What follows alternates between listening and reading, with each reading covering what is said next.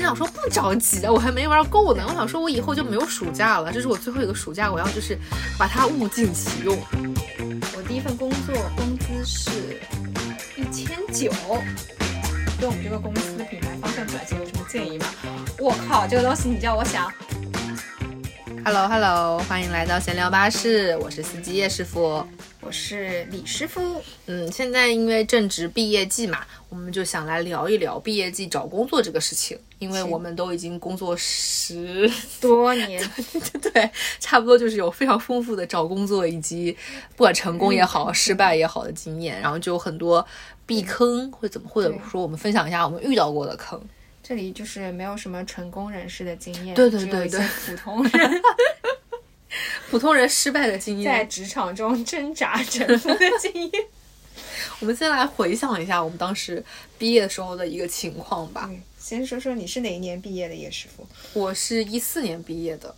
我但我的嗯毕业之后其实没有很快找工作，就我的毕业典礼是在一四年的五月份吧，就已经毕业典礼了。对，先介绍一下你是那个，先介绍一下你的学历背景吧。你是在那哦，我是在美国念的大学，所以毕业的时间可能其实也差不多，反正都是五六月的时候嘛。但是因为是在美国念完大学、办完毕业典礼之后，嗯，就没有想着立刻回国，因为我当时真的完全不知道有应届生身份这个说法，我就是完全不着急。我妈很着急，但是我妈着急的同时，她也没告诉我，因为毕业生的身份有多么的珍贵。她只是干着急，对她只是一直催我找工作，但我心想说不着急啊，我还没玩够呢。我想说，我以后就没有暑假了，这是我最后一个暑假，我要就是把它物尽其用。所以那毕业典礼完了之后，我真的就是纯粹都在玩。我后面还翻了一下相册，虽然说现在 很多照片都同步不过来了，但是那时候我去了德州周边的城市玩了一圈，然后我们还去了纽约，去了华盛顿。当然，因为没有那么多钱啊，就是去的地方也不是很多，但是反正就在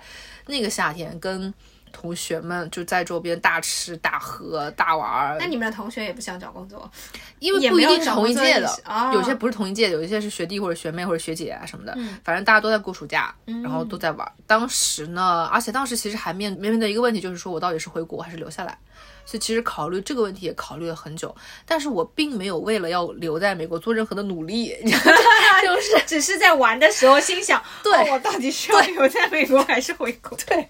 当时只是想了，哎，我没有去玩的时候成为了你的一个负担。对，就是我没有真的去去找，我也没有真的去投任何在美国的工作的简历，因为我当时其实就有点有点自卑的心理，觉得我肯定找不着了。然后，所以就没有想说我要去努力。介绍一下你的专业背景吧。我，我学的是一个赚不着钱的专业，是传媒学院的公关。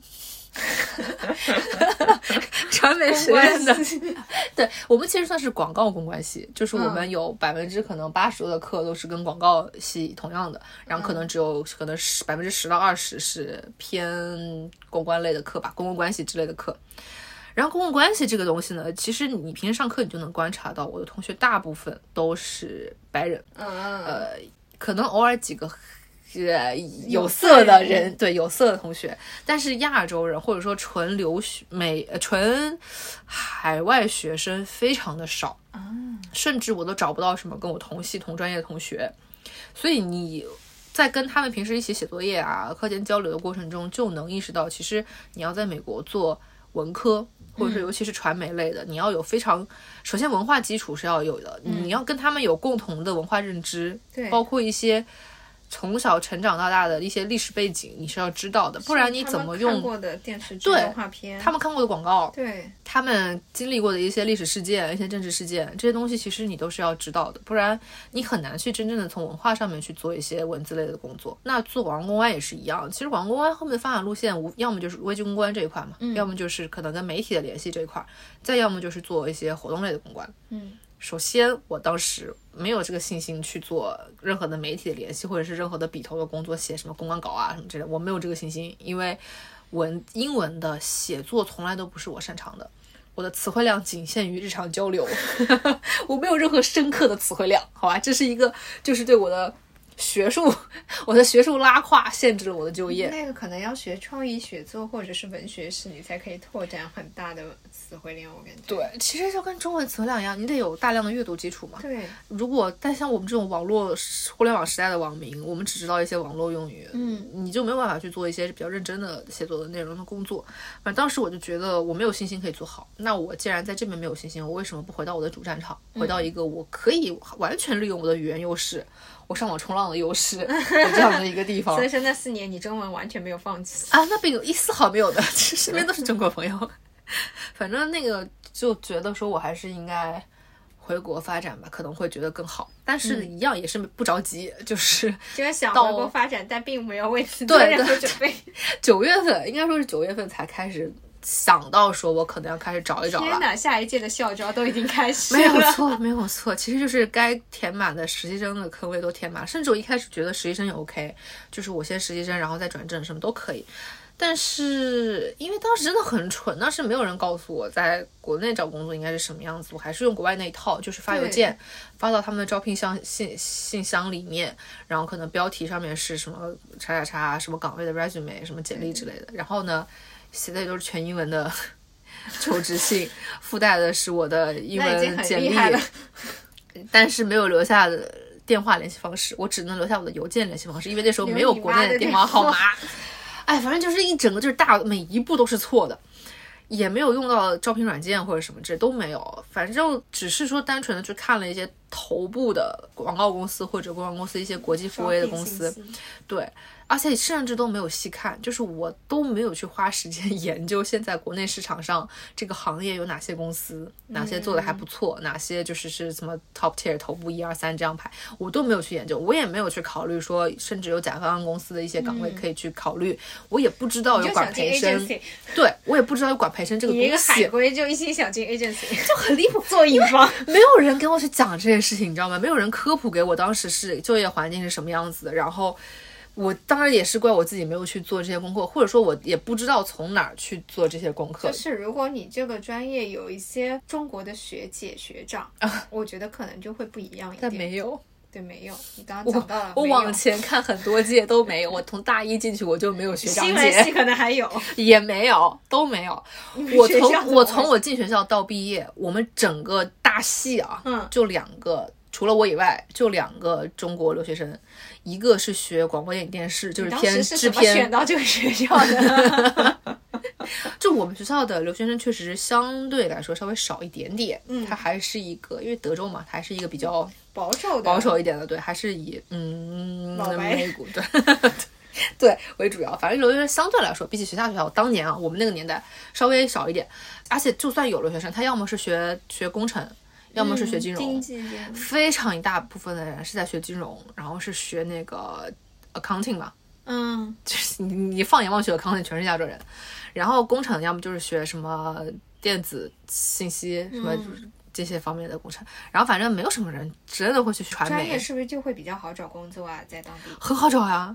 尤其他不需要是，文化背景，你想一四年那个时候，一四一五年，你如果是学 engineering 学工程毕业，那你进厂里很好进啊对啊，我现在就在想，真的。，Facebook、Google 什么之类的所以说，现在很多人去外面留学也是学的，就文转文科生可能转码，对的。然后学金融也是一样，金融大家都奔四大去的嘛。对然后我的同学毕业基本上就是分散在各个四大里面。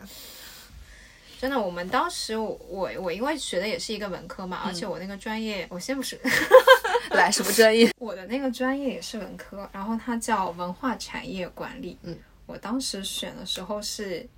我们那个那个学校第一届，嗯 然后这个专业在当时有多热门，就是新闻里面都会报道说我们国家要大力振兴开发文化产业。然后我高中上的是一个区重点嘛，区重点里面排名可能比较前面。当时我填完这个专业之后，我的那些市重点的同学告诉我说，他们班级也有好多人都报了。都报了。然后当时我就想说，我的天呐，我还考得上？哎它是它是只有你们学校新设立了一个，还是很多呃，学校其他学校也有，但是上海当时几乎没有，大概只有两个吧。嗯，就是，反正就是，呃，而且我记得那个学校的那个专业的简介上面写我们要培养一个高文化的高级复合型人才。我就是也不细看他到底怎么培养，我就觉得说我只要进去，我感觉我念完四年出来，我就是一个高级复合型人才，你知道，就是关键那时候看哪里来的信心？对，就是真的看不懂。然后就是，嗯、我现在只能说一句吧，就是说你选专业，你不管为有没有为找工作来想，你尽量不要选才刚开的专业，因为这意味着这个学校的资源可能力量都还没有匹配上来。嗯，师资力量也好，或者是他其他的资源，比如说去国外交换或者是其他呃实习、就职、其他那种培训、学术支持，可能都没有那么完善。嗯，就是这个东西对你不管找工作也好，还是从事学术研究也好，都未必是最好的条件。当然，就是呃，我学的这个专业，我其实是不后悔的。就是他可能从找工作来讲，就是人家可能要先看了一眼，就是问你，哎，这什么专业？对，到底是学什么的？学点什么？因为我可以现在简单讲一下，我们大一、大二现在就想，就是还蛮先进。他学国外的，学通识课，嗯，他就是不教任何专业课。但我们学校有高数、大学计算机，还有大学物理，就好恐怖啊！我就不知道为什么一个文科生要学这个东啊，西。我们也要学，我们要我们有一个理科必修，但是这个是对对对对，反正就大一、大二学的是中外的呃文学、哲学、历史的通识课程。然后我现在想想，其实还蛮好的，就是你到大三大，我们当时大一、大二就一想，为什么不上专业课？嗯，然后等到大三、大四上了专业课，什么文化理论啊、政策啊，什么乱七八糟，就是那些很新的，但是又很枯燥的、没有实际价值的东西一上，就说，哦，还不如大一、大二的课。就是我，我现在只能说是它拓宽了我的眼界和人文素养这些东西，我可能在当时高中生确实没有接触到，然后就是它极大的改变了我整个人的思想吧。但我现在还会，就是我不能说我是一个博览群书的人，但是我大概知道有一些我以前绝对不会知道的书。然后因为我们这个专业难找工作到，也不是说难找工作，他当时资源没匹配上到。我有一个同学，他是当时是化学系。哦，他是大呃不，他高高中选的是化学，然后为了理想，他当时想做经纪人，毅然报了我们专业，然后等到大三的时候，他就去学会计，然后就去，最后去四大了。很明智的一个转行，我只能对说，对对对对，他现在还在做财务相关的工作，就是为他鼓掌，对真的是。我们当时班主任听了还说，哇，就是就是就我们班主任不迂腐，你知道吗？我们班主任说先养活自己啊。对啊对啊，哦，在这里我还要讲一段话，就是这个可能很不太实用啊。就我们班主任当时毕业的时候跟我们讲一段话，就是说，呃，我以后也不什么指望你们功成名就，或者是怎么样，就成功是属于极少数人的。我对你们的祝福就是希望你们以后可以找一份养活自己的工作，然后周末有自己的闲暇可以看书。很正确啊，对，然后适用于我们大部分普通人。对这个东西，这个祝福，就是我现在看起来还是觉得不过时。就是说，因为他虽然说是一个文科老师，他从来没有说希望我们在学术上或者怎么样去，或者是在这个某几个行业发光发热，或者是怎么样。他最后他就说，你们就是要有个人的幸福，养活自己，然后要有闲暇去照顾自己的爱好。然后我感觉，很有道理。对我现在就感觉，如果你做到这点，你可能就是一个蛮幸福的人。对的，可以是一个幸福的条件吧。是的，是的。但我还是觉得文科真的很难。呃，确实不容易，尤其是而且尤其文科在海外，我觉得更难，就是你真的非常需要当地的一些背景。对反正我后面找工作，因为我不是九月才开始嘛，已经错过了所有的，然后又因为刚才一系列的傻操作，导致导致没有任何一家就是高端一点的广告公司、国际广告公司会理我，所以后面我也没有什么别的办法，当时也不清楚有什么样的招聘网站，我就直接 Google 了。就是上海的工作，就我直接搜 jobs in 上海，然后就跳出来，真的这就直接搜这个，然后 jobs，然后空格上海，然后之类的，你为什么不写 public rel？呃，这个有加吗？关键词？好像没有，我就直接，我忘了，我不记得，反正我就只记得，我现在脑海里回忆出来的画面就是一个 Google 的搜索框，然后我打了工作，打了上海，后面还有什么后缀我不记得了，反正在前一页吧，就找到了我第一份工作的一家公司，这个公司是谷司歌找到的。对是谷歌找的，也很神奇，它是一个只有六个人的。好，好像再加上我才六个人吧，一个小公司。然后这个老板一开始是做活动类的，就是线下活动类的，后面是老板娘也加入到公司里面来，开拓了他公关公共关系的业务。对，夫妻老婆店，不知道为什么就这家公司会出现在 Google 搜索的第一页的内容里面。反正我就给他发了邮邮件吧，也是我的个人简历啊什么的公司是不。是海归很多？专骗你我这种唯一的一个，我是唯一的一个海归，因为他因为老板英语很差，所以老板可能就是天然的对留学生有好感，然后也是因为这个原因。后面回去之后，就是他给了我面试的机会，因为其他公司我根本拿不到回信嘛，他们公司回了我信，是唯一一个回我信的。嗯，我就直接去面试了。面试完之后呢，他就直接给 offer 了，我也懒，我也懒得再找别的了。嗯其实非常不应该，就是我还不应该我因为懒找这个事情啊，我因为懒这个事情真的错过了太多多了。就我当时想说有就有呗，你给我 offer 了，我就那就你了吧。而且还有一个原因是因为那个时候我妈催得很急，就我妈特别着急，我怎么还没有找到一份工作，所以就是我想赶紧交差。那你妈满意吗？她不满意，她她对我的工作从来没有怎么满意过，但她就觉得说你至少找着了，你反正有、我反正我不知道他当时怎么想啊。我的想法是说我交差了，我有一份工作了，但是我并没有细想说这份工作对我的未来有什么帮助，或者我能从这份工作学到什么，它是不是我的一个职业规划里该有的东西。但是又说回来，职业规划这个事情我到现在也没有，所以我也不好去指责几年前的，应该几年前一四年的我。不不懂事这件事情，还有一个当时也是干的蠢事，就是我找工作的蠢事实在太多了。当时老板吸一口气。就是应届生基本工资嘛，六千嘛，嗯，六千块钱，他的意思就是说，这六千块钱你有两个拿法，一个是我直接给你六千块钱，嗯，另一个是我给你交社保，什么都交完，但是你交完社保，可能你到手就四千多块钱了。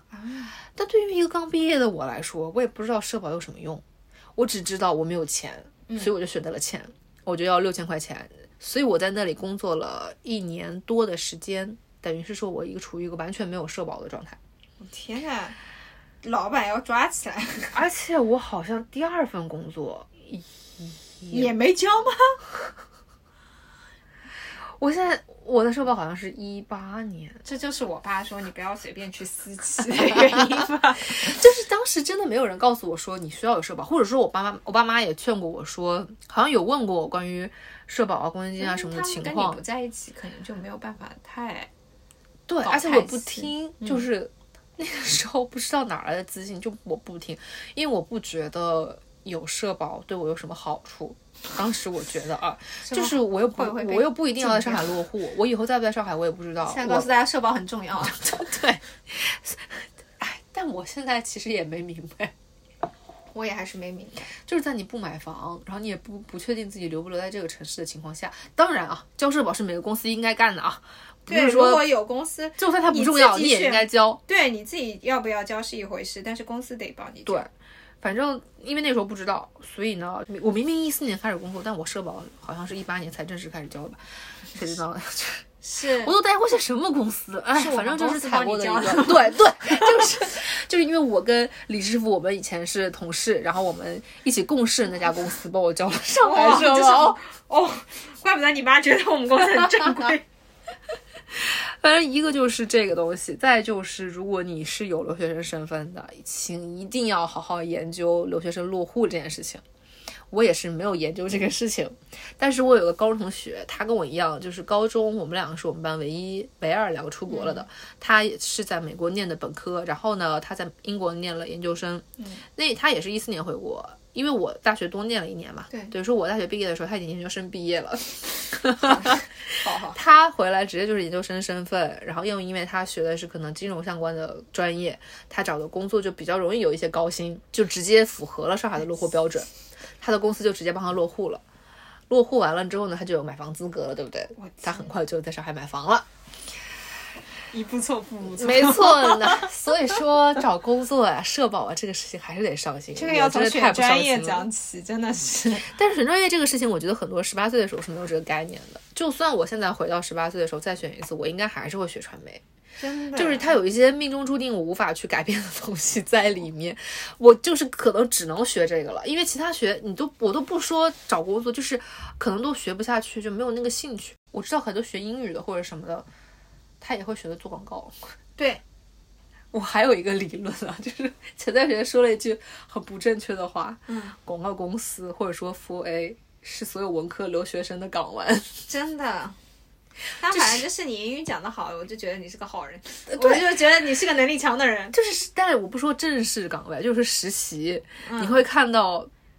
各种留学生、各种专业的留学生在里面干过。对对，就是。尤其是像 WPP 这这栋大楼里面，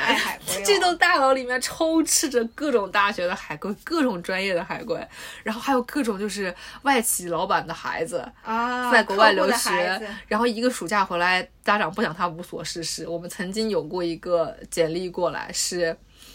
学心理的，我不知道为什么研究一个消费学心理学的。反正后面也没让他来，因为觉得实在太不搭嘎了，而且关键是人家小孩也不想来，就是家长觉得想让小孩去体验体验、锻炼锻炼，对。还有学，反正有些学医的，你们就是莫名其妙，但是更多的可能还是一些文科类的。这个事情我尽量讲短，就是我前两天还和我大学同学就讨论嘛，就是如果也是就选专业这个事情，就是我们专业确确实不好找工作，虽然说看上去是个很职业的专业啊，但就是反正现在想起来，就是我们还是会觉得你受的什么教育很重要。嗯就是说我对我来说，大学学一些人文理论基础、学术偏学术方面的东西，比你大学学职业教育还重要。但是，就讲完我们讨得出这个观点之后，就会觉得这个想法是不是就是基于我们现在的处境还好，没饿死，我觉得还有一个是负担没那么大。我觉得还有一个基于我们现在的工作不要求什么太多的专业性，对，就是他不像学真的是学理工科的，他大学就是在真正的学一些理论啊、做研究啊什么的。我们这些 哎，就是什么专业，就是其实是什么专业的人都能来干。对，所以其实我们真正的工作的学习是从第一份工作开始才开始学了跟这个工作相关的东西。我第一份工作干什么我就学什么，包括很多后面的技能都是在工作之中才学。但是可能有一些理工科的或者是医学的，他就是大学就很系统的在学习。所以我觉得，反正我们只能给到一些文科生的找工作的经可能验从第一份。实习开始。刚刚讲到你刚刚讲到你第一份工作的薪资嘛，我嗯跟老师我第一份工作的薪资讲起来吓死人，多少？因为我是二零一一年毕业的，就世博会后一年。嗯讲起来就没有做世博会志愿者，后来发现你就是履历上少了一大笔。嗯，这个就先不说了那时候应该。全上海大大学生都有过已经是过着，对对对，我们而且当时我们有一个实习机会是去他们新闻处，哦然后那个是真的可，那个是志愿者机会，那个是真的可以得到一段实习经历的，后悔万分。算了算了算了，这个我第一份工作工资是一千九，是什么？上海最还是两千五？我已经忘了，这简直就是上海最低工资标准了吧？我现在想起来，是不是很惊人？对啊，但但是我爸妈很满，意，全职吗？全职的。朝九晚五的全职。对，朝九晚五的全职，但我们是十点钟上班，五点钟下班。哦，那那也不不构成这可以给对对对对对对，就是少的惊人，但是我爸妈非常满意，因为他是一个，我三份工作都在媒体嘛，嗯它是一个事业单位。哦，那是那是那是那然后呢，就是因为可能是因为我工资太少，就是当时让我想想看，反正是经历了什么，就是我后来就比来比去，就也有那种企业里的工作，但是没有我最想去的那个企业。那个企业好像对英文要求实在太高了，那我确实是没有好没有很好学英语，其实是指静安女子监狱？就是那条路上的哦，。好的，后来就是因为我正好在那家报社实习，大三的时候，然后做的是新媒体，就是、好可。现在想到这个工 这种工作好，呃不知道该该说什么。就是他当时其实是个风口，你如果抓住机遇，可能会做得很好。是，但是我就是也很努力的做出了一番成绩，然后得到了领导的表扬，然后那落到我身上的结果就是领导确实对我蛮好，他会想办法就是发点。就是比如说涨粉涨了多少万，嗯他会想办法补发点别的奖金，因为觉得我实在工资太少了。嗯但是代价就是说，你做这份工作你就没有上下班时间。自媒体都没有。对，就像你周末也要想怎么发微博，怎嗯么发微信，然后当时还开发 app，还就是做这种产品经理，你知道吗？相当于，我也有过这种，我也是第一份工作，是老板想要开发自己的 app。哦哟，就是你你要跟那种就是跟那个设计，就是 vendor 的那个设计技术，什么各种开发沟通，然后等到那个东西上线之后，你要自己做运营，你要自己把内，你要自己规划栏目，你当然和领导一起规划栏目之后，然后你要自己把内容报销内容给签上去，我们都没到那一步，还要做推广，我们只在畅想这一步，然后聊这个产品逻辑都没聊明白。我跟老板天天吵架，就是那个时候第一份工作出生牛都不怕虎门，就跟老板拍着桌子吵架。我就说你这个东西不合理，实现不了。这个需求不合理，实现不。你当时有一个技他这个畅想，是他这个畅想就不合理，就是这个 app 在我看来一开始就不成立的。虽然说现在这这一两年突然这个市场上也有一个类似的东西出现了，嗯，但是这个现在出现的这个 app 是由官方牵头的，是官方企图做一个收口，啊，他才能够产生。但是那个时候他想作为一个，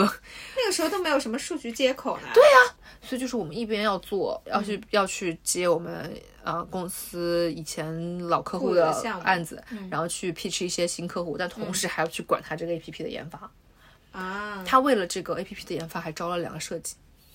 招了两个设计，我招了的天呐，专门做 UI。呃，居然不外包，对他就是一个很任性的，我就跟你讲，就是我现在想想看，私企这算私企吧？就这种小规模的私企，其实我不太建议刚毕业的学生直接就去。对，我觉得这种公司适合你已经有非常丰富的工作经验了，至少五六年了，你已经在你的这个岗位上或者你这个行业里面非常熟悉了。嗯，你作为一个重要资产去加入到这个公司里面，可能是一个中高层的身份，你带着这个公司像一个 startup 一样，创业公司一样一起往前走，这样是 OK 的。或者你可以因为你画一块自己的版图。对，因为你作为刚刚毕业的学生，你进去你是没有办法接受到系统的训练跟系统的学习的，对什么东西都是东一棒子西一榔头的。对，他一个私企的老板，他其实他也不知道该怎么培训你，他就是带着你，他想起来什么差事丢给你做，是你唯一能收获的就是一个快乐的工作氛围，就仅此而已。就是因为大家都很熟，大家就除了我以外，其他员工跟老板跟老板很多年，大家就是像家人一样，吃饭一起吃。中饭一起吃，晚上一起吃，吃完可能还一起喝酒唱个歌，但是它不是加班的一种性质。而且对于一个刚毕业的学生，尤尤其是你在上海这个城市或者任何一个城市，你没有朋友，嗯你刚刚来，你人生地不熟，只有自己一个人，那其实他们这些人的支持跟陪伴对你来说很重要。但是 你只能说不应该成为你的支持和陪对。，但只能说他在他在生活上让你稍微轻松了一点，你可能不用自己去花钱买中饭晚饭啊。然后老板有的时候，比如说，当然是就没有那种年会了，但是老板会可能直接送你部新手机，一人一部新手机这个样子。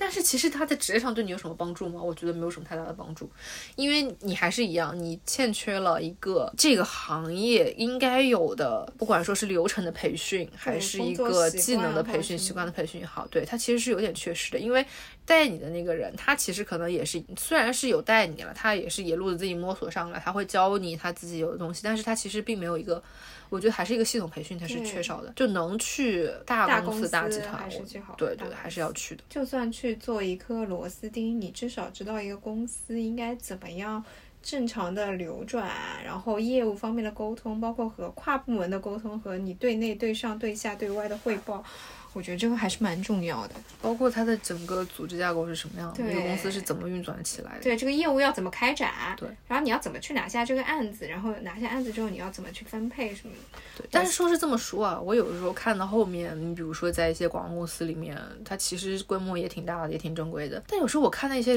实习生我觉得他们也挺憋屈的，对就是他们干的活儿，我要是他们我也不想干。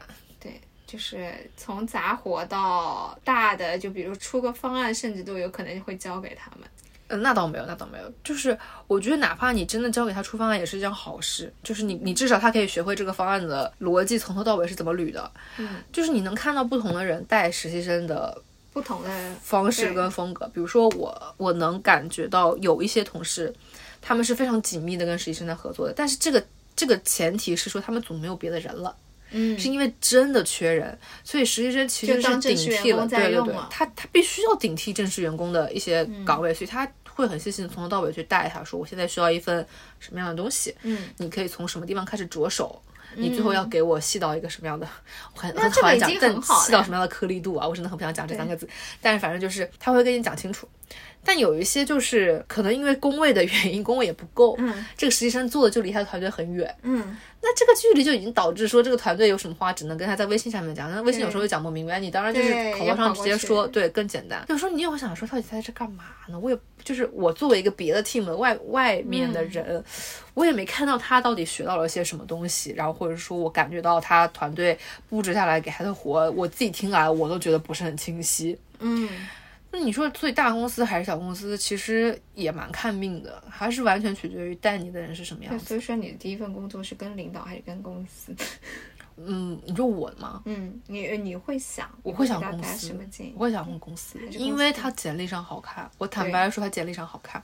你你实习生或者说你刚毕业第一份工作，其实 大家都知道你，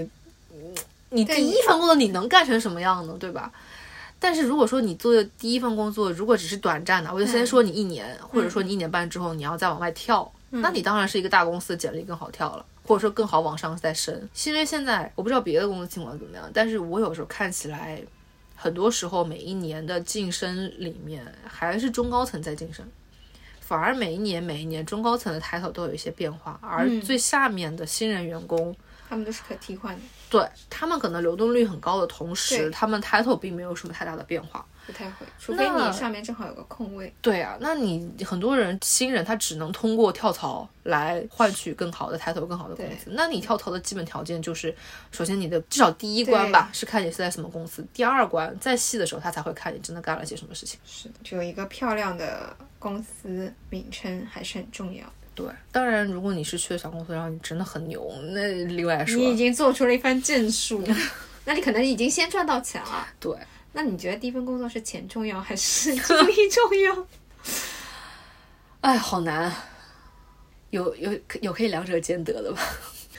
应该有吧？我觉得没应该这么说，我觉得钱跟精力是必须挂对等的。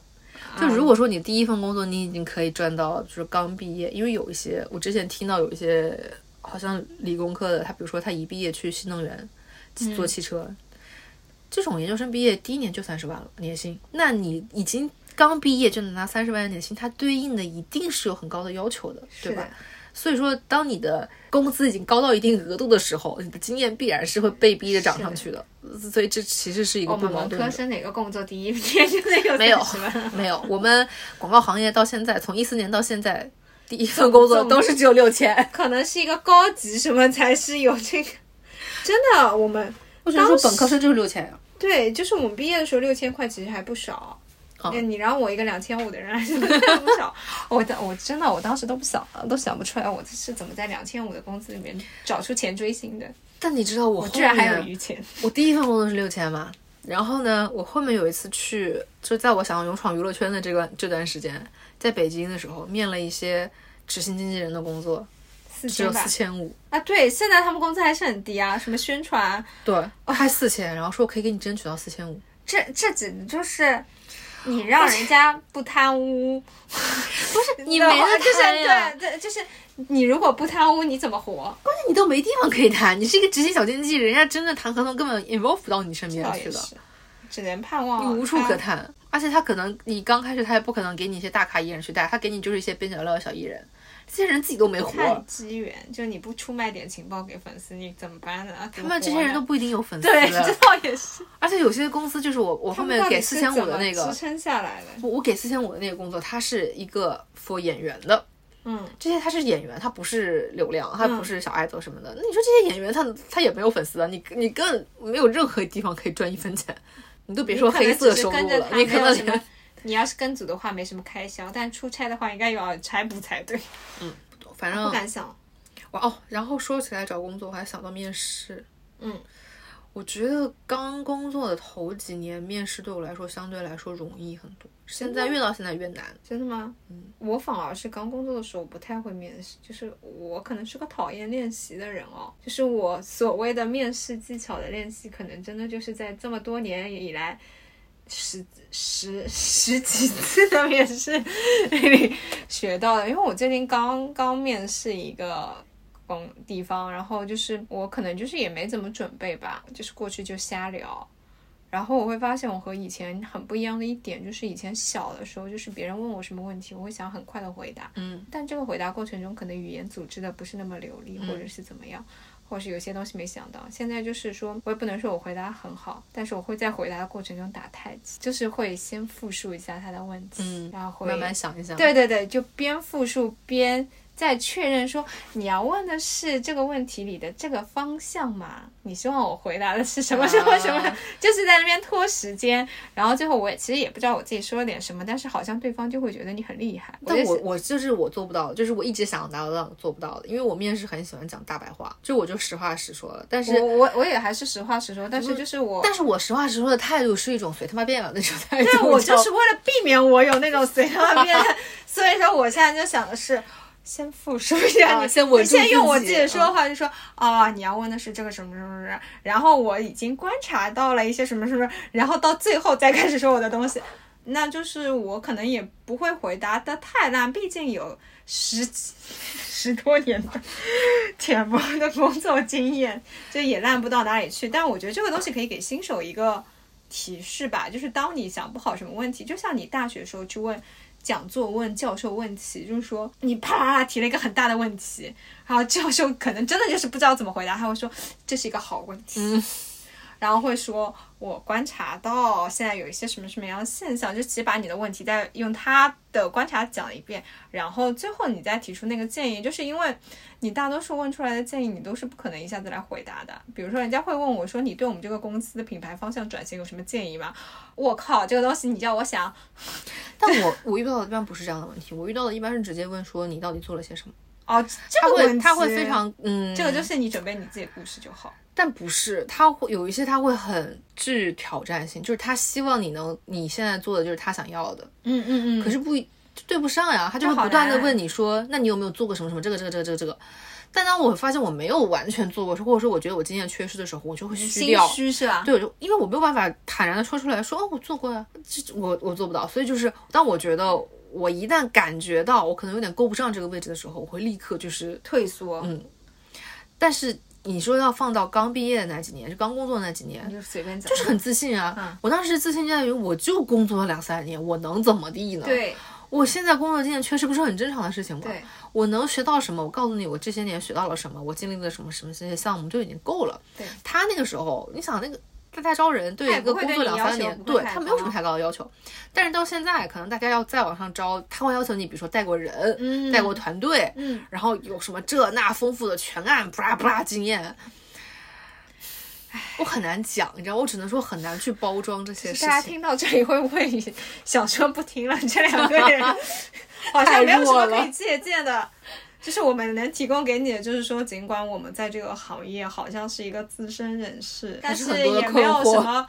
功成。说实话，就是也没有什么功成名就，但是我们还活得挺怎么说呢？我不能说自得其乐，没有自得其乐，就是因为我始终处于就是我们依然活下来了，那不然就是还活着，也没有办法。就是很人生很多事情就是并不如你所愿，就是你小时候可能就是想说我考上一个好大学，然后我进一个还蛮体面的公司，那我接下来一定就会成为一个很厉害的人，前辈什么的。但说实话，就是你可能不会，不会，并不会，但是这不影响你继续生活，我觉得只能说是少把重点放在工作上，真的。就工作上获得的，也不能这么说，对吧？有些人可能他工作上确实能获得很大的成就感跟快乐感，痛苦、成就、快乐都是来源于工作。但是有的时候，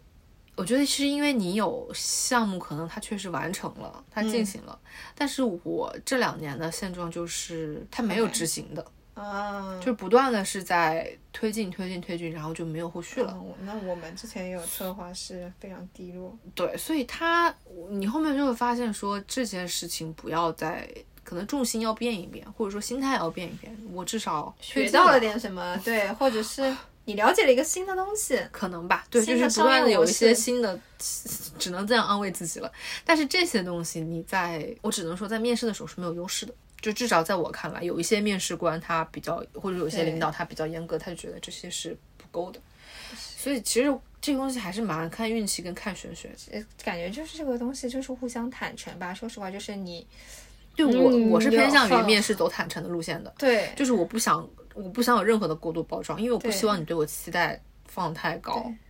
我是什么样的人，我就是什么样的人，我能做到这一步就是这一步。你觉得我不够的，那我们就不要再聊。我觉得这个东西就是非常适用于我们这种比较真实以及容易心虚的人哦。如果你本身就是那个 ego 很强大的人，那你说这些话是没有什么心理负担的。对我们是建议说，你如果本身就是容易对过度包装，或者是就是你本身就不是那么自信的人，就是你不用去强撑，嗯去说呃。可能有一些面试指导的说说你要包装自己，把没做过的事情说成自己对对对做过的，就是我觉得没有必要去强撑。那你可能是受不了的。但是你可以做的一些事情，就是可能就是你真诚一点。那比如说，我就会跟别人说说啊，这个东西你们现在比如说要做一个什么新媒体编辑或者什么啊，这个东西我刚出道的时候是做过的，但是我现在因为我本身后来。从事的是商业化的那一部分，我本身可能我很久没有自己亲自去写很多东西，但是我可以告诉他说，我一我比较擅长去找到合适的人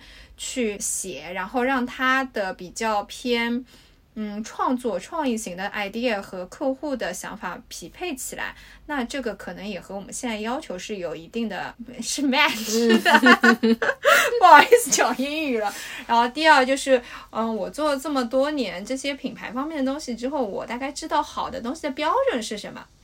我可能就是你要让我再重新去写，我可能需要一些时间，但是我大概知道好东西是什么样子的。我觉得这个很重要。然后我遇到的面试官会问说：“那好的东西是什么样子的这个一定是，哎，就是这个问，嗯，首先这是一个好问题。第二，我们可以具体来看看，你可以给我举个例子嘛？就是因为好的东西在每个人心中的标准都是不一样的，它放到不同的行业、不同的媒体？”不同的我说载体的那在也是不一样你。心里是什么样的？就是我觉得就是你 碰到我觉得碰到杠精，如果这个领导是这么杠的话，我就是说，那你也就应付应付也就过去了，嗯那你就知道你们里以后可能不是那么合适的人了。或者说你以后工作里会比较对对对对对对，就是这个东西，就是你真的就是一个锅盖配一个锅，就是你没有必要去勉强自己去匹配一些你不不合适的东西。真的人怎么都能活，而且我后面又想起来，为什么我觉得这些年面试越来越难，是因为我以前，比如说刚工作一二两一二三年，我面试的对象可能是一个经理级别，嗯，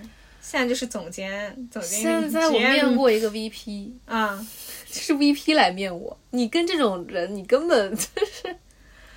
就是 VP，就是其实 VP 还会问你很具体的问题吗？他会问，他会问，因为他现在有一些他要带着，他敢啊，他要带一些业务，然后呢，而且这些人他怎么说呢？你就把你你就把他当你的客户。就是他，比如说问了你一个问题，就是你们公司其实没有做过，但是你要说你们做过，你能吗？我记得你好像有这个能力。我不能，因为他会怎么说呢？他我现在有点忘记了，反正就是有很多的呃细节上的内容，而且他会更要求你说你现在要有可能有点 BD 的嗯嗯技巧了。嗯但是我这个人最不想干的就是 BD，嗯，所以我听到他可能有这方面的需求的时候，我就已经不想再你会怎么回答深聊了。我会说哦，哦可能确实没有这方面的经验。现在对。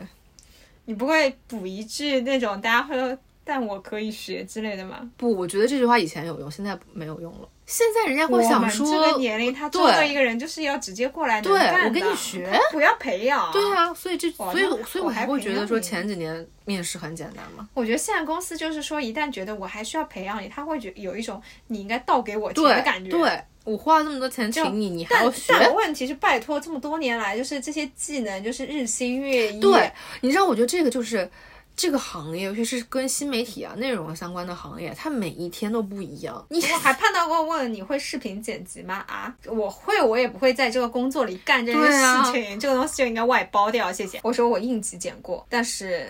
你要让我，他不是我一个平常对，你要让我就什么都干，那我肯定干不好这个工作，谢谢。就是我我真的想不起来，跟那个 VP 他有很多，他好像我们我们有很多的对话，就一直在对话锋，是吧？但是我我真的想不起来他有有问一些什么具体，他好像在不断的从对话中感知我是个什么样的人，我只能说、哦他也没呃一开始也没有什么具体落到这个项目你怎么做，他可能就是让你介绍哦。自我介绍，就是说先说说你自己，然后其实，在说说你自己的过程中，就是在讲述，呃，从第一份工作每一段工作经历里面，他不断的在提问，嗯，所以可能他前面在提问的这个过程里面，他就已经观察到你是一个什么样的人了，嗯他自己心里已经在做了一轮的匹配，你到底适不适合我现在要这个岗位？就是哦，对这一点就说起来，就是因为我虽然面试不多，但是我面试过别人啊。我从第一份工作就开始面试实习生，第二份工作就是面试所谓的团队的成员，然后后面也有过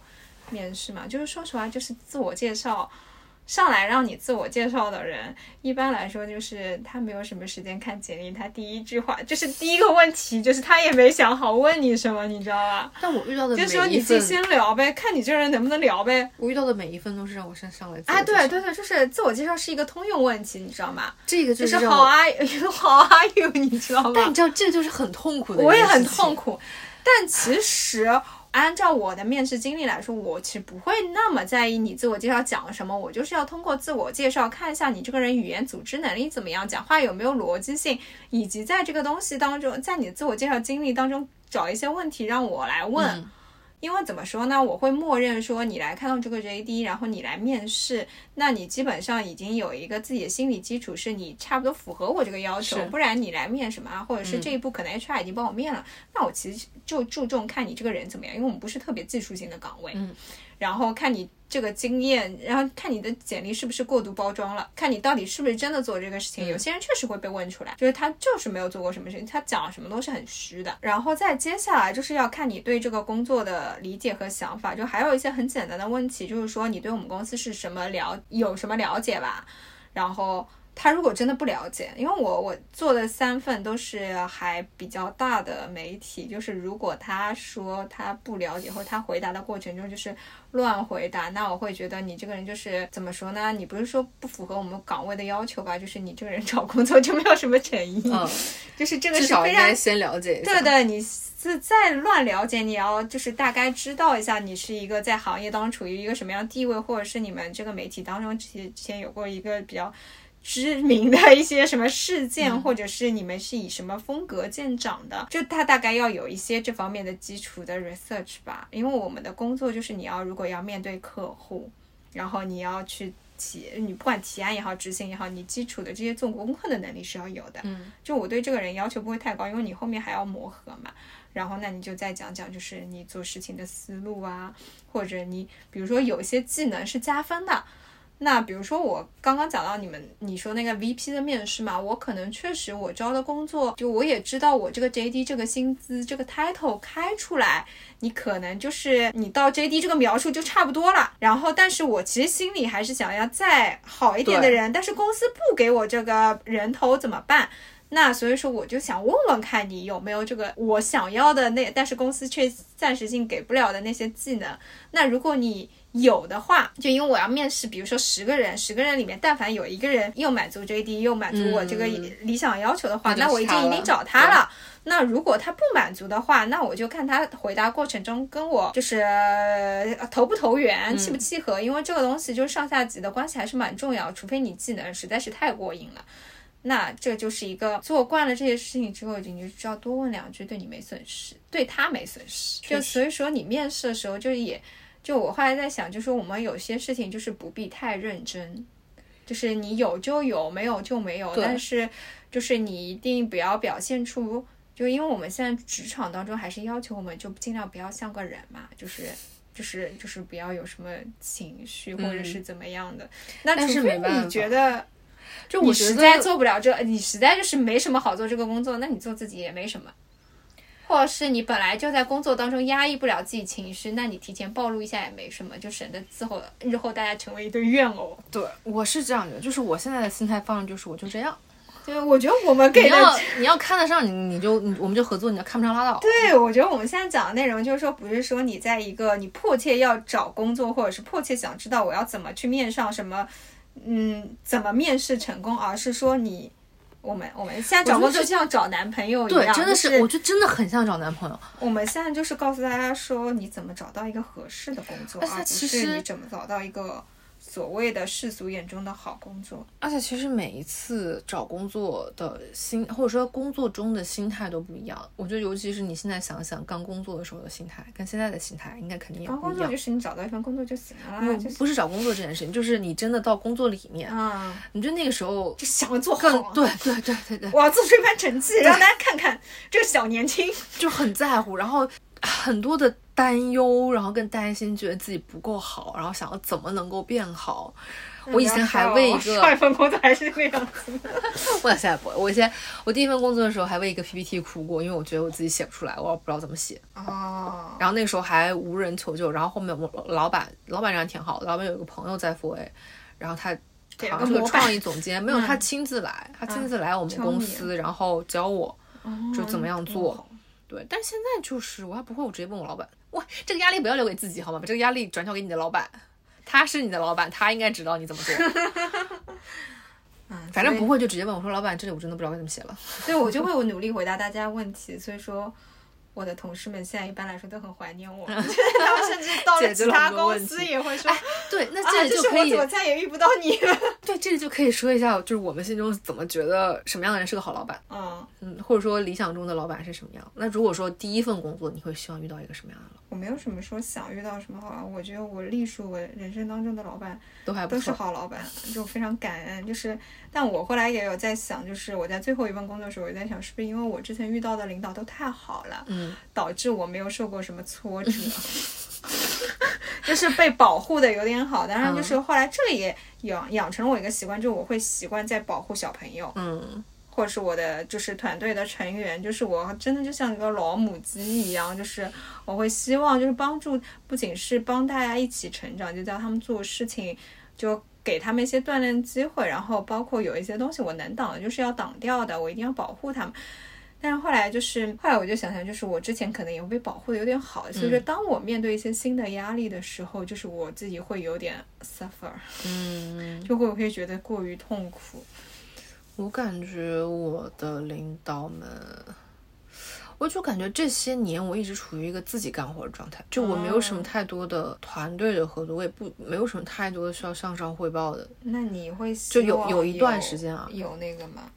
我希望是会，我不知道，我就很矛盾，就是自己一个人干活很爽。嗯，因为我不需要跟其他人多交代什么，而且甚至之前有一份工作，我也不需要跟老板汇报，我就直嗯。接自己就把活干完了就完了，没有什么太多的汇报的嗯任务在里面，就很轻松。那份工作执行的多一点，我自己执行完了就完了。嗯。但现在更多的就是做 PPT 女工嘛。对，然后那那你如果要涉及到写，就一定是团队的工作，嗯，也不一定。分活哎，就很矛盾，就是你自己干活也是也有爽的地方，但是自己干活的难点就是，就是这里也要，我觉得也算一个提醒吧，一个坑的提醒。就如果你是喜欢自己干活的人，你一定要记住时刻的跟你老板汇报你干了些什么。哦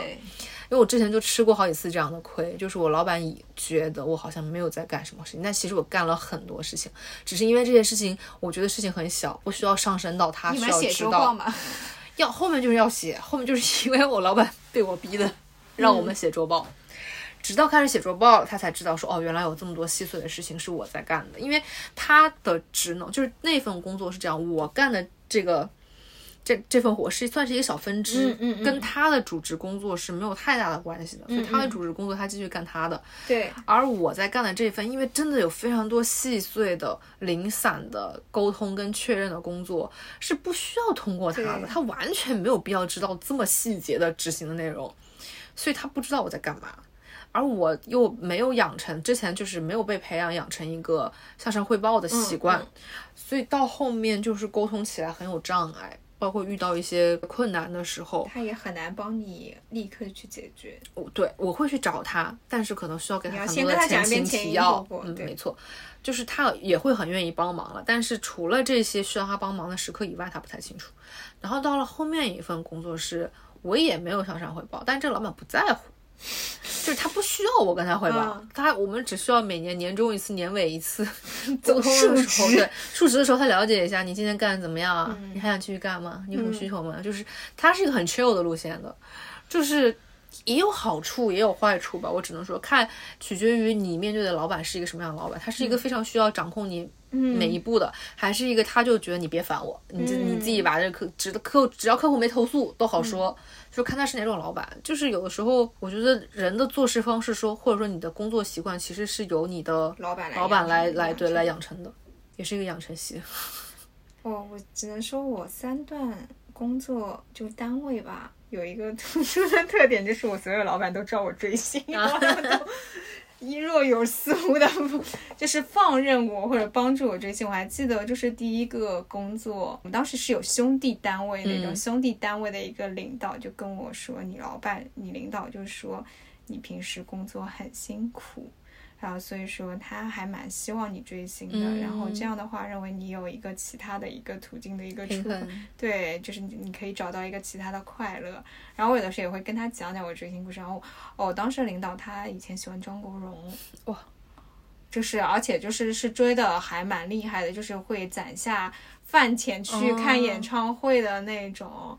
我就能理解就已经很不容易了。对，非常不容易。然后第二家公司的领导就是他们不追星，但是他们还蛮愿意听我说的，嗯就是当因为第二家公司有好几个领导，嗯然后还有一个大领导还帮过我忙。第三家公司的领导就是他以前帮过我，就大家其实基本上就你你很幸运的遇到都是很尊重呃你的爱好爱好对跟个人对对对生活的。因为我有的同学他会跟我说，他的领导会觉得他发太多朋友圈，就比如说他会周，他是一个工作非常认真、非常上进人，但是他就是把自己时间分配很好，他周末会去学画画、学跳陶艺课、学跳舞，他会发朋友圈，然后他们领导会觉得他工作不上心。对，我跟你说，这就是很多人的毛病什么。人啊！我就说，就是有些人他没有办法分开这个人的工作跟生活，他他会本能的用他对这个人生活上的印象去带入他工作他。对自，而且他就是他自己一定是那种有一套很狭隘的那种生，就是观念，就是说你工作就要全情投入，而且你就应该活得很苦对对对对，你就不应该有自己你就应该天天发。朋友圈说今天又加对你为什么快乐？然 后我就想说，你这种人蠢不蠢？我就是远当然离，我只能建议远离，有当条然，就。是以我当 leader 的经验，就是说，确实，就是你刚刚说到向上汇报或者什么，你如果但凡是一个团队的管理者，你主要精力你确实就是要花在大面上，以及你们未来的发展方向什么，或者是拓展业务，包括和其他部门打交道，以及和他的上级去打交道，帮你们部门争取更多的资源。这种事情上面，如果他太陷到就是你具体在做什么啊，那这个人可能就嗯也做不好。是的，但是呢，我上一份工作的领导他实在太厉害，他就是个推土机，因为 他就是他有的有一次就是评我们周报，就说你们不要再给我写你每个礼拜干了些什么，你每个礼拜干了些什么我还不知道吗？然后我就是我就觉得说出这个话的领导，虽然说我们是个人没有特别多的团队啊，但说出这种话的领导就是可见他就是他也是蛮深入执行的。嗯，然后他就说，你们只要告诉我你们这个现在手头的项目的进展到哪一步了，啊以及呃你们下一步要做什么，以及你需要我什么支持。嗯他说这样周报才是有效的，我要你给我每个星期记流水账啊。这样就是你至少明确出来你到底要看到什么。对对对对对，像我第一次写周报的时候，就是我第一次发现我缺乏向上汇报的能力的时候，我当时其实带着一点不爽的心态在写，就是我就是要告诉你我到底细碎的我每天干了些什么，我就是给你记流水账。真的 但是记到后面我也不记得还有没有要要求大家写了，但我始终觉得周报这件事情是一个很蠢的事情。但是就是当你一个组织你的工作多到或者项目分支多到一个境地的时候，这个东西确实是有效，也是比较公平的去体现每个人具体做了些什么。就说你但是它它有点像一张试卷，嗯，你可能还是分公司你没有办法那个。就是有些公司、有些组它适用于这个东西。对但是像我一直待着，就是我不知道为什么我一直待着就是特别小的组，就是没什么、没几个人，加上老板都没那你还要写周报？对，我想说就是，而且有的时候我们又是支持部门，你知道吗？我们不是主业务部门，对，我们的活儿取决于 主业务部门有没有活发到我这来。那你还是要写，不然我跟你说，不然大领导会觉得你们部门可有可无，说砍就砍。不是，但问题是说公司没有要求有这个东西，是有一段时间没有要求，是有一段时间部门领导想要团队来干这个事情。嗯，他可能想搞一下 team building 呢。但就会发现，就有时候空闲的一段时间，就真的是没有什么 东西可以写。为因为大多数周报其实都是为了你这个部门的领导去向他的领导汇报你们部门做了些什么。没有，我经历的公司很多。公司很多就是我们做的一部分工作就是给领导节省时间，然后他的领导也要向再上一级或者是投资人、客户去汇呃不不没有客户，投资人去汇报一些他的工作。我是怎么从找工作讲到周报？找工作，找工作还有什么看？面试，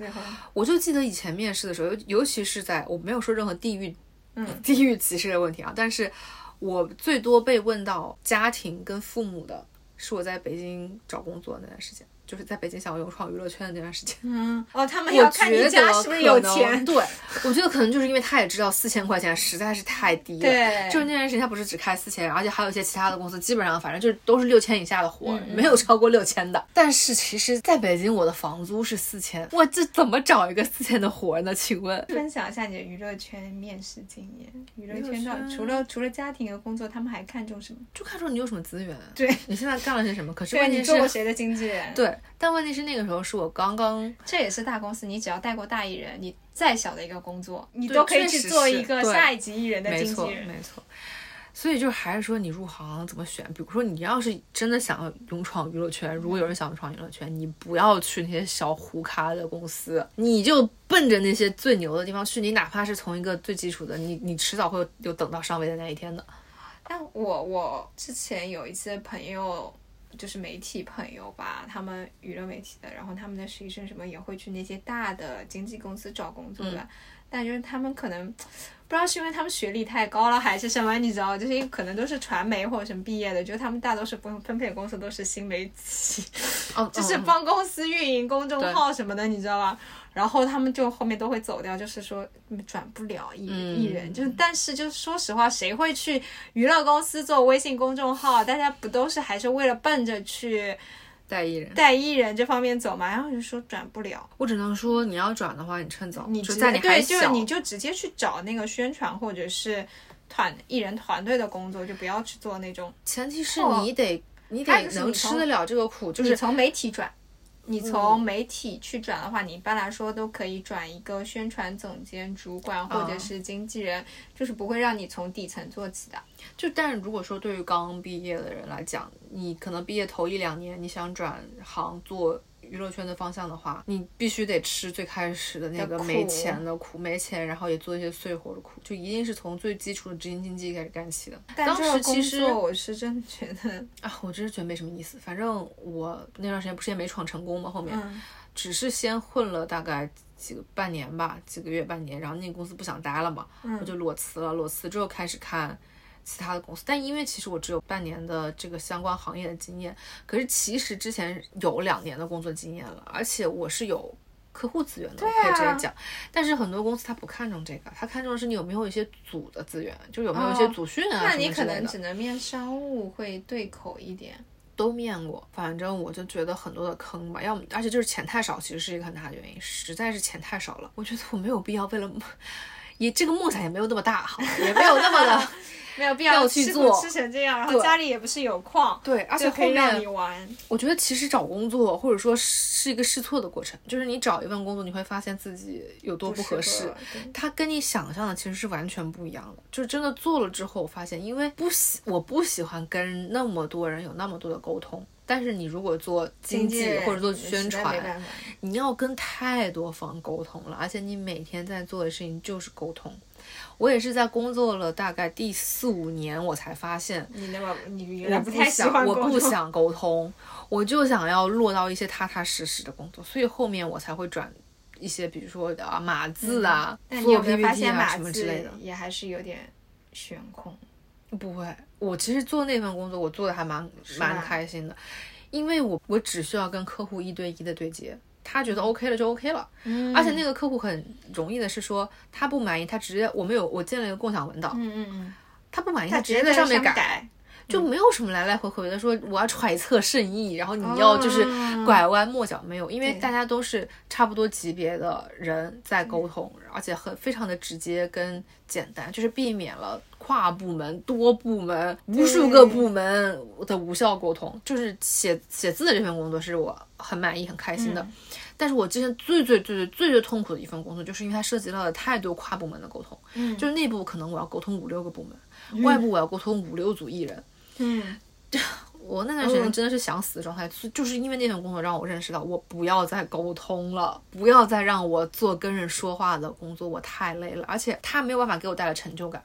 我如果通过讲话跟沟通、发微信促成了一件事情，我不觉得有成就。对，你不觉但得这个事情是你干的？对，如果我真的写我哪怕是发了一篇微博对对对，或者写了一个方案，我觉得爆款，呃它都不用成为有有点数据或者都不用都不用，就是我只要看到，对我只要看到我实实际实实在在干了的活儿，我觉得这是能让我感到踏实的产。出的，对有产出是直接产出的，而且是所以其实它是一个，我觉得工作真的是一个你要慢慢摸索自己适合什么，不适合什么，什么让自己干的舒服，什么不舒服。如果真的觉得这份工作不舒服，你就下定决心，赶紧就是快刀斩乱麻，你一定要离开，不然它只会给你带来身心上的伤害。这个东西就是谁痛苦谁改变。我最痛苦的那份工作已经到说我出门我想被车撞，啊那我经常想被车撞，嗯，但是转念一想，后续太多了，不要。当时是想说先轻轻撞我一下，让我骨个折，在医院躺个两个月哦。我跟你说，我想过，我真的想过骨折，然后我一想，我靠，你骨折你手还能用啊？没有，就是把手也手撞，对对对，撞右手，不要撞腿撞手，然后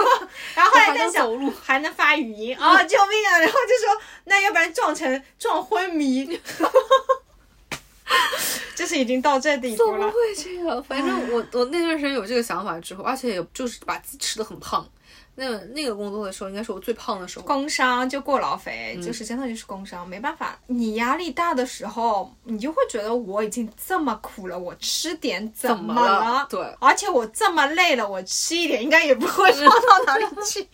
对，我靠，全胖全压力肥，真是太可怕了。那这个这个时候其实健身还蛮重要的，但那个时候你不会有那个精力跟心力是的去，你只会觉得我什么都不想干，我就想躺着，然后我就想玩那。我我我我的方法就是我一定要找家或者公司旁边的健身房。嗯要不然在我园区里面，我在公，然后我就是一定是中午去健身的，不是下班，因为我下班我下不了班。我现在是下了班，就是我现在发现，对我来说，为什么我没有办法勇闯娱乐圈？因为娱乐圈没有下班。我最舒服的生活状态是我有一个固定的上下班的时间，然后我下了班了就是下了班了，我我可以去安排，或者说是是一直没有下班。呃，或者说，比如说一年之中有几个节点，它比较关键，或者说在一些嗯突如其来的需求的时候，我加这几天的班，嗯，那我没有过下班时间，OK。但是这个时间最多，我现在发现只能是一个礼拜，因为我如果加了一个礼拜的班，我后面一整个礼拜都需要用摸鱼来缓解。嗯，就是年纪大了会发现，就是不用勉强自己，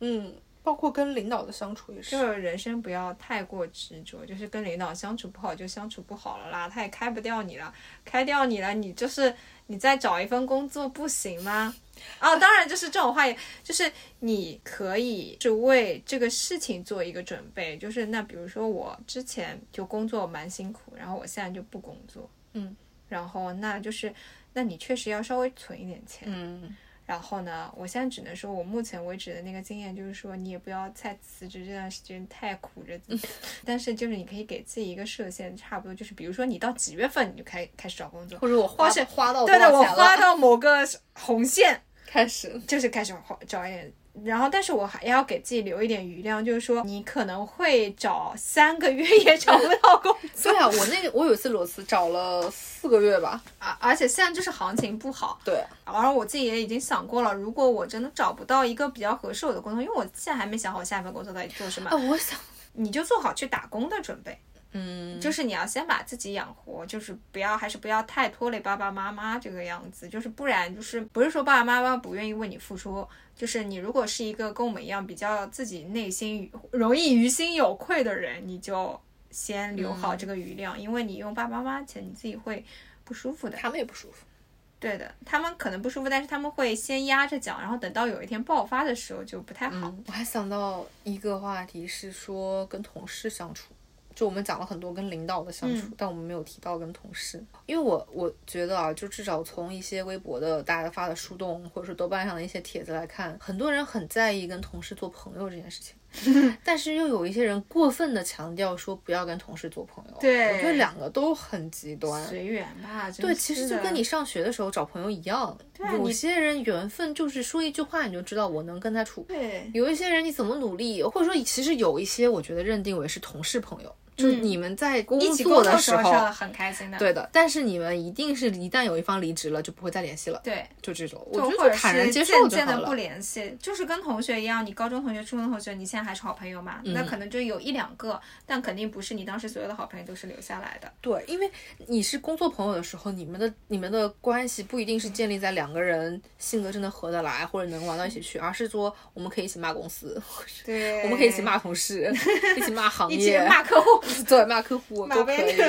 然后或者是你们一起加班嘛？因为我是一个，就是工作毕业之后，我所有的朋友，要不然来自追星，要不然就是来自于我的工作。我每一个家公司都会留下我到现在还是很好的朋友的人。呃我可能是一个比较极端的例子，我就是我我干一家，人家干一行爱一行，我干干一个公司爱一个公司，就是我都会把办公室处成像家庭那种氛围的。当然这这不值得效仿哦。我是干一个公司恨一个公司，这个东西就是这个到小红书上面，我觉得肯定会被骂。就是说，就是我的团队成员到后面基本上都会成为我的好朋友，或者就是你可能会有一两个不那么对付的人吧，但是就是他不在你朋友圈，但只要和我在一个办公室的人，基本上就是比如说我们要做活动，就是我都是可以把大家一起拉出去给我干活的人，然后。我也会给他们分配好每个人的工作或者职责，但是就是不会让一个人干太多，就是我不会是把工作，一定不会是把工作丢给他们的人，但是我他们一定是愿意免费给我干活的人。呃，当然这是一个极端例子，我也不是真的就是每次要让人家免费干活，就就他们有什么问题，我一定会鼎力相帮，就是这个样子。我不是。但我在最后一份工作最后的几天，就是遇到了一个问题，就是就已经项目到很关键的时期，然后就气氛都有点紧张。我们也加了很多班，然后客户也有很多意见，就是当时那个 vendor 有点不给力嘛。然后客户有一就是那天半夜里就是在骂我们说你们一个星期都没什么进展，但其实我们那一个星期都在围绕客户。那边另外一方的要求反复的改，就是天天改到两点，然后客户后来又说一句这个东西没有什么进展。如果是以前的我，可能会骂客户或者怎么样，但是我后来就冷静了一下，然后就说，嗯，我理解你的担忧，然后呢，我们这个星期大概就是也有干了一些什么，有没有什么样的推进，然后接下来就是，嗯、因为我们已经感受到你的一些紧，就是。担心嘛，所以说我们接下来这个事情一定会做得很好，你放心，我们接下来会在哪个阶段给到你什么东西。那我就觉得哦、我这个回答还可以，对吧？然后当时我们的商务同事也在群，也在电话会上，他一句话都没讲，就是任凭客户把我们狗血淋头骂了五分钟。结束之后就是有个，嗯、现在想想不是很成熟的行为，就在我们一个小群里面，我就艾特他说，你说我刚刚对客户态度好不好？因为我之前的形象是一个态度不是很好的人，嗯然后但是我起码明面上从来没有跟客户起过争执或怎么样。然后他就说，我觉得你可以做得更好。然后我说你放一个，然后我说啊，我就我就当时因为就当时因为我也快离职了，就气氛已经紧张到一个顶点了。就是我们另外一个同事直接回答完问题之后就哭了，你知道吧？然后我看到我是看到他这句话我就哭了，然后我就觉得我一直觉得我跟那个商务的关系还可以。就是他会，就是他有什么问题，我都会帮他解决，甚至我会帮他去协调和其他同事的关系。反正他还说了句什么，意思就是说这个事情你有更好的解决方案。我就直接半夜哭，然后当时就是哦，整整个在十二点办公室，然后我们老板还在，我就是哭着去找老板，就是就是真的就是极极不理性的行为当中之一吧。然后就是当时老板就刚才和大老板谈话，过了一会儿他就他来找我了，然后他又说怎么回事，然后就把我说你在群里看到怎么怎么怎么，他又说他又叹了口气嘛，因为老板跟我也算是朋友，他又说。嗯，就是这个事情就怎么说呢？我知道你是一个非常就是喜欢大家，然后你跟同事之间也处得很关系都很好的一个人，但确实不是每一个同事都是朋友，就是你对每个人的预期确实也不能那么高。嗯就我也能看得到你对一些事情的痛苦嘛，就是因为他能感觉到我在最后一个职位的时候，就是因为我本身就是那种希望你好我好大家好的人，就是要平衡的关系更多了。然后你你很想让这件事情变得更好，也很想让大家都很开，就是也很想让各方都满意，但有的时候并不是。嗯然后说其他人可能就是这个事情就会痛苦一下就好了，或骂骂人就好了。但是我知道你会真的很痛苦，就真的会被伤心。对我就真的伤心。然后所以说他说，所以说你当时那个我也同意你你知道我休息一下。我有一次跟我现在的老板就就是走心的一个会谈，因为我老板我现在的老板是一个会看人星盘和会看星座之类的东西的人。反正他一通分析吧，他就说给我的建议就是不要投入真感情，不管是他都跟你说，老板跟你说不要投入真但感情吗。其实我觉得我没有，我们是在聊工作态度啊、嗯什么之类的事情。我说我对工作的态度就是我不想工作，就是我直接跟你说大白话了，我不想工作。啊，他以为因为工作给不了公司，对他以为你是对客户和案子失。望啊，或者什么之类的。我也跟他讲，我说不是，就是我这个人我就不想工作，嗯，跟这份工作没有关系，而是工作 in general 我就不想干。天呐，老板星盘看来我看就想，我就想 躺在家里。然后他也就是我们也有聊，就是现在的公司的客户的一些情况啊什么之类的。他就是说，呃因为我们其实经常会遇到一些比较情绪化的客户，嗯那这些情绪化的客户，他情绪上来的时候，他确实会让你觉得很难受。嗯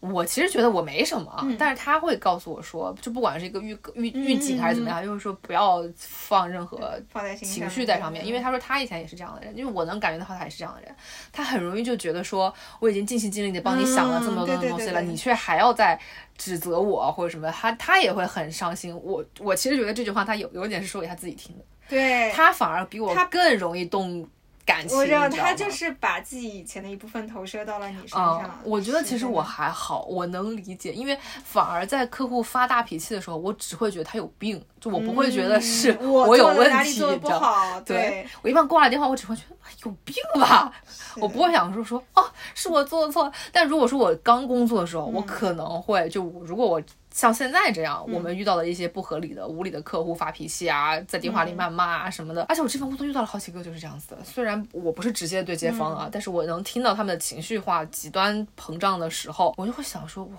我如果现在刚工作，我真的会受不了。真的。但因为现在已经混成老油条了，就就是是还有一点就是刚工作，你不知道你做的什么是对的，什么是错的。嗯你做久了，你又会知道这个东西的标准在哪里。嗯就这点要讲到我，哦，我前老板还是一个很厉害的人，就是就是当他安慰我完我之后，他就会说，嗯，那你现在需要我做什么？就是我觉得一个好的领导，他一定要问这句话，就是他一定要是他是能给到你支持的人，他并不一定是手把手帮你干的人。他又会说这个事情你如果现在受不了的话，我可以帮你顶上。嗯，是的。然后我说这怎么顶啊？然后 然后他就说。那，不干也得干啊。那如果你现在受不了的话，那我现在就是要把这个工作接过来，就他非常实际的去解决问题。就比如说，当客户发脾气的时候，他也会问，那问题是出在哪里？就是，但是就是，当你如果是一个职场新人的话，你可能会觉得老板是在问你有什么问题，嗯但是其实他要问的是这件事情的问题在哪里。就我觉得这个能力还是蛮重要的。在职场新人的时候，真的很难调调节。对职场新人，你非常容易把这句话认为是针对你自己，嗯但我不知道，像可能九零九五后、零00零后，后他们有更独立的人格，可能就对，不会应该很自信这么容易带入自己，就这个样子。今天先聊到这里。如果大家对我们刚刚讲到的某一些话题，比如说面试、找工作、专业，还有就是职场相处啊，包括工作习惯和同事、领导之间相处这些话题，想对毕业季的新人说的话，对，或者说给的一些建议，或者是你想分享。多听我们聊一聊的地方，都可以留言给我们。谢谢，那今天就先到这里，谢谢拜拜拜